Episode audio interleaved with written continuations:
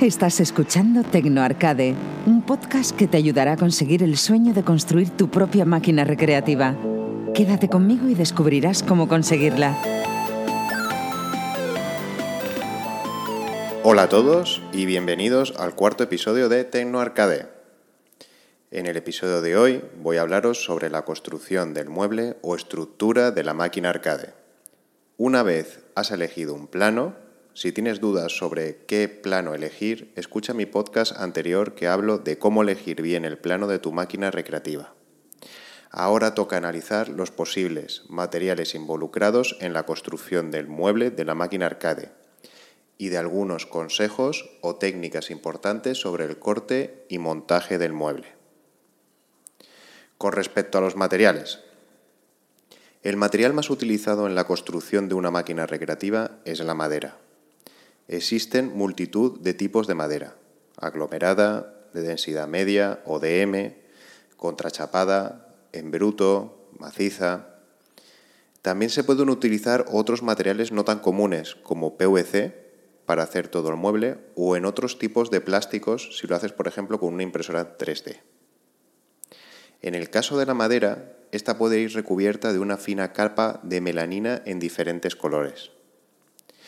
Otro aspecto a tener en cuenta es el grosor en milímetros del tipo de madera que elijas, ya que como hablaré en un futuro episodio, el grosor es muy importante elegirlo con un tamaño concreto. Si luego quieres recubrir los bordes de la máquina con una goma o PVC.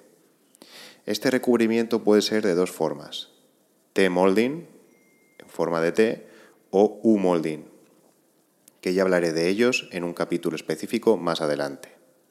Además, el grosor influye en el peso global de la máquina, ya que si has elegido un modelo bar top para mover la máquina de un lugar a otro, el peso es un aspecto a tener en cuenta en estos casos.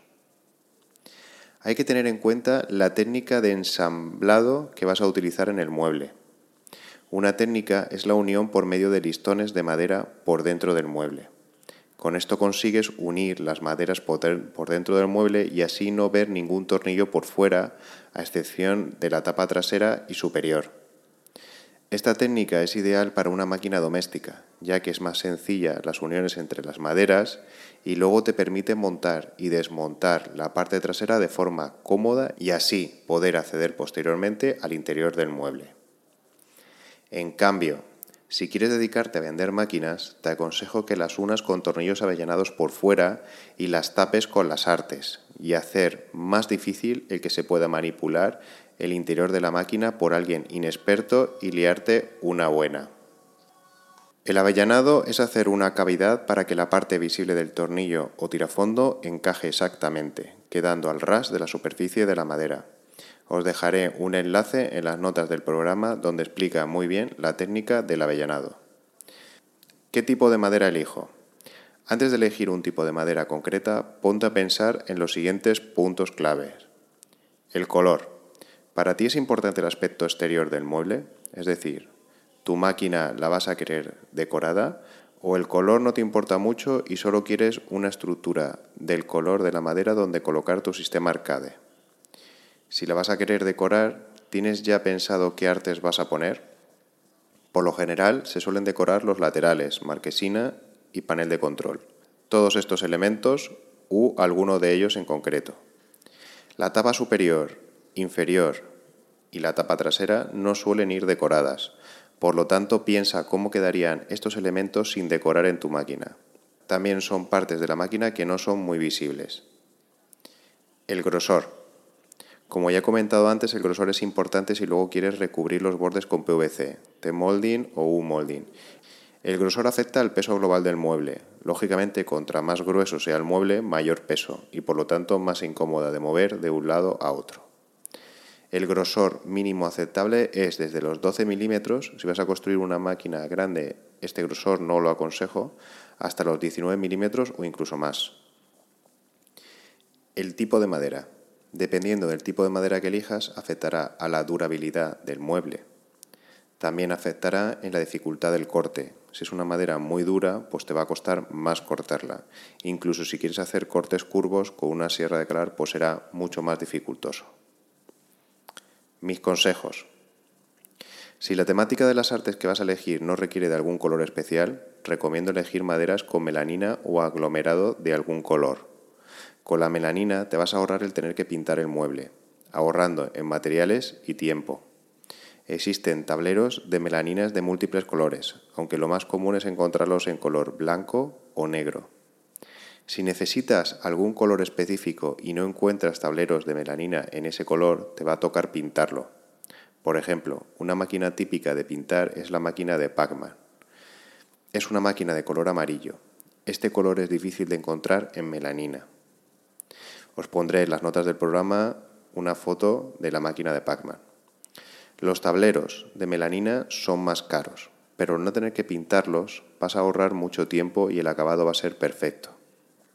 Si optas por maderas con melanina, os aconsejo que elijas melanina en color blanco. El color blanco queda muy bien con, con casi cualquier arte que le pongas. Incluso si no pones artes, una estructura en blanco con el canteado T-molding o U-molding en color plata y los botones iluminados queda espectacular y además te ahorras un pico al no tener que poner las artes en la máquina. Además, la melanina blanca disimula los arañazos. La melanina negra está muy bien también y queda muy bien con cualquier arte, pero el problema es que si hay un rayajo se nota muchísimo ya que se ve de color blanco con respecto al grosor. Independientemente si eliges o no cubrir los bordes con PVC, yo elegiría el tamaño de 16 milímetros. Este grosor es un estándar para cantearlo y no supone un peso muy elevado de la máquina. ¿Sobre qué tipo de madera elegir?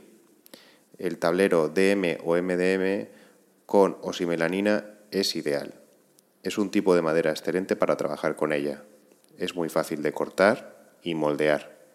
Otro tipo de madera recomendable para el mueble arcade es el aglomerado. Es una madera más ligera y también es fácil de trabajar con ella, además es algo más barata.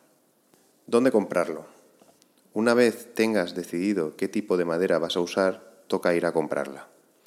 Lo más fácil y cómodo es ir a las grandes superficies de bricolaje como Leroy Merlin, aquí, Brico de Pot, etc., donde venden tableros de madera de muchos tipos, Además, estas grandes superficies te suelen incluir de forma gratuita el corte rectilíneo de las piezas rectangulares, excepto los laterales.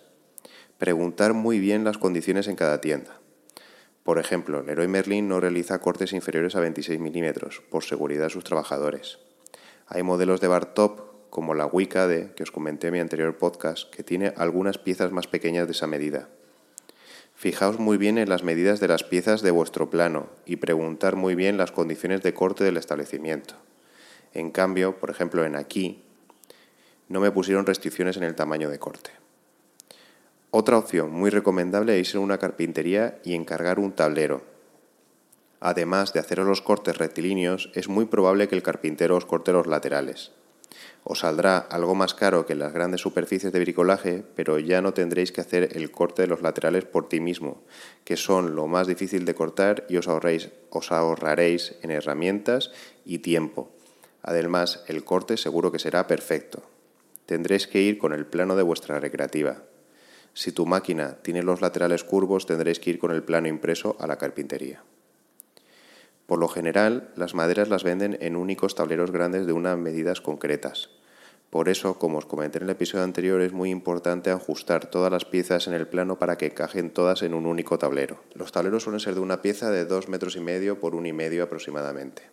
Con un tablero tienes para dos Bartop al estilo Wicade o una máquina grande tipo Urright o una Bartop más un pie aproximadamente. Todo depende del tipo de máquina elegida y sus dimensiones. El precio aproximado, de un tablero de melanina en una grande superficie de bricolaje ronda los 35-40 euros aproximadamente. Consejos a la hora de cortar las piezas. Como has visto, realmente las únicas piezas que vas a tener que cortar son únicamente los laterales. Como te he comentado antes, tienes varias opciones.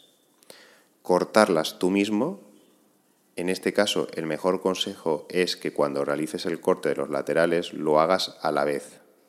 Es decir, pones dos piezas de madera una encima de la otra y realizas el mismo corte a ambas maderas. De esta forma, los laterales te van a quedar idénticos y las pequeñas imperfecciones del corte no se van a notar en absoluto. Otra opción es que te la corte un carpintero. El problema de esto es que para un carpintero este tipo de trabajos son una pérdida de tiempo y es muy posible que tarde mucho en querer hacértelo o incluso que no te lo haga porque no le merece la pena. Encargarla a una carpintería con un corte por control numérico CNC. Este tipo de corte es súper preciso ya que lo hace una máquina donde le metes el plano en un formato específico y te realiza los cortes surcos, agujeros a medida. Es bastante más caro y no todas las carpinterías tienen este tipo de máquinas. Otra opción es comprarte un kit de maderas al estilo IKEA donde solo tienes que ensamblar las piezas. Solución cara pero muy cómoda. Seguro que en un dedicaré un capítulo específico a hablar de los kits eh, de máquinas recreativas. Lógicamente, a mayor comodidad, mayor es el precio. Eso ya es decisión tuya en función de tu presupuesto, herramientas, espacio de trabajo y tiempo de que dispongas. Poco a poco iré poniendo en la sección tienda del blog los materiales y herramientas que voy comentando en el podcast. Si te gusta este podcast y te apetece contribuir, pincha los enlaces de afiliado de Amazon que aparecen en la sección tienda del blog. A ti no te va a costar nada adicional y yo recibiré un pequeño porcentaje si compras alguno de estos productos. Muchas gracias por escucharme y nos vemos en el próximo episodio. Hasta pronto. Si quieres ponerte en contacto conmigo, lo puedes hacer mandando un email a podcast.tecnoarcade.com, desde Twitter en arroba tecnoarcade